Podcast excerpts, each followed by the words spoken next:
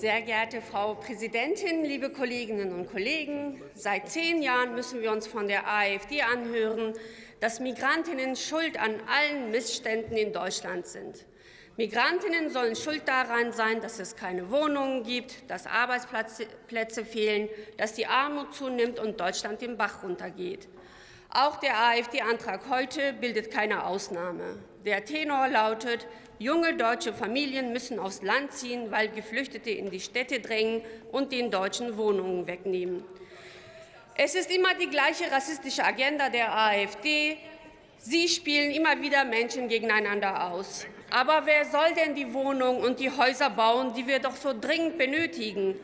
Ohne migrantische Beschäftigte auf den Baustellen würde das Baugewerbe in Deutschland gar nicht funktionieren. Laut dem Antrag der AfD ist der Zusammenhang zwischen Zuwanderung aus dem Ausland und der angeblichen Flucht aus den Städten erwiesen. Erwiesen ist jedoch nur, dass die AfD wieder nach Sündenböcken sucht. Für die explodierenden Mieten hat sie keine vernünftige Erklärung, von Wohnungsbaupolitik hat sie überhaupt keine Ahnung. Seit der Aufhebung der Wohnungsgemeinnützigkeit 1990 ist die Zahl an Sozialwohnungen im Rückgang. Während es 1990 noch drei Millionen Sozialwohnungen gab, haben wir heute den historischen Tiefstand von einer Million Sozialwohnungen. Das ist, eine Folge von so, das ist keine Folge von sogenannter Massenzuwanderung, sondern das Ergebnis einer völlig verfehlten Wohnungspolitik.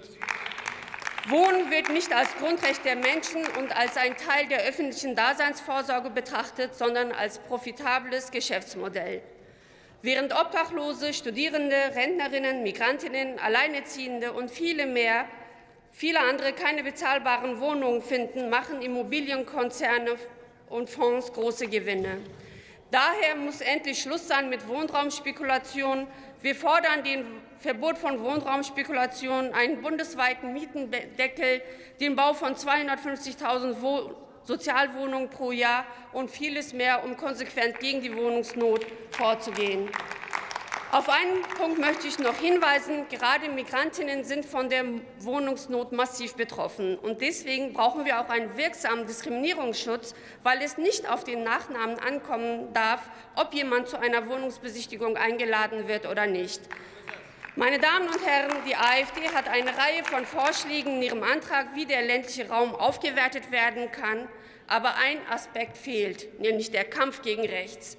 In vielen ländlichen Gebieten hat sich eine rechte Alltagskultur etabliert. Dagegen müssen wir vorgehen. Sogenannte national befreite Zonen darf es in Deutschland nicht geben. Dann wäre der ländliche Raum auch für viele, viel mehr Menschen interessant. Und gerade junge Menschen zieht es wegen Multikulti in die, Groß in die Großstädte. Das müssen Sie auch einsehen. Vielen Dank.